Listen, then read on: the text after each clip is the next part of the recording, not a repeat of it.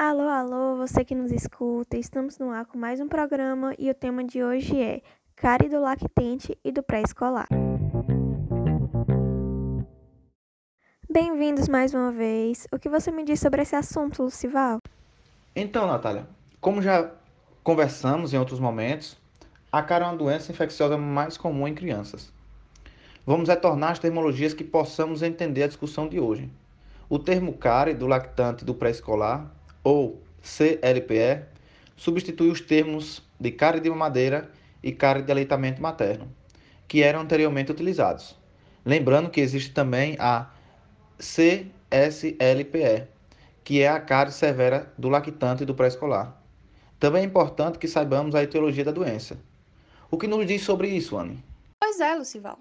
Como você bem disse, a cárie é uma doença infecciosa, mas ela não acontece por uma única razão pois é uma doença multifatorial.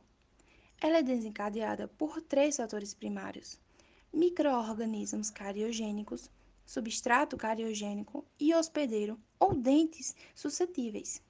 Esses fatores levam a um processo desequilibrado de desmineralização e remineralização entre a superfície dentária e o biofilme adjacente. Isso mesmo, Anne.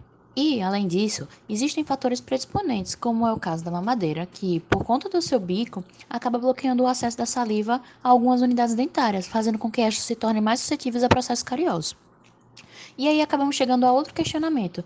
O leite de boi e o leite materno também predispõe a cárie? Qual a sua opinião, Natália?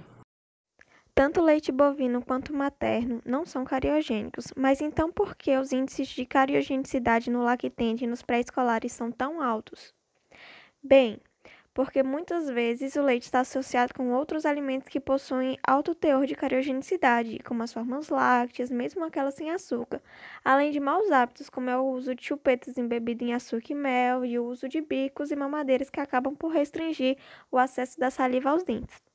Mas então, o que devemos orientar as mães a fazerem?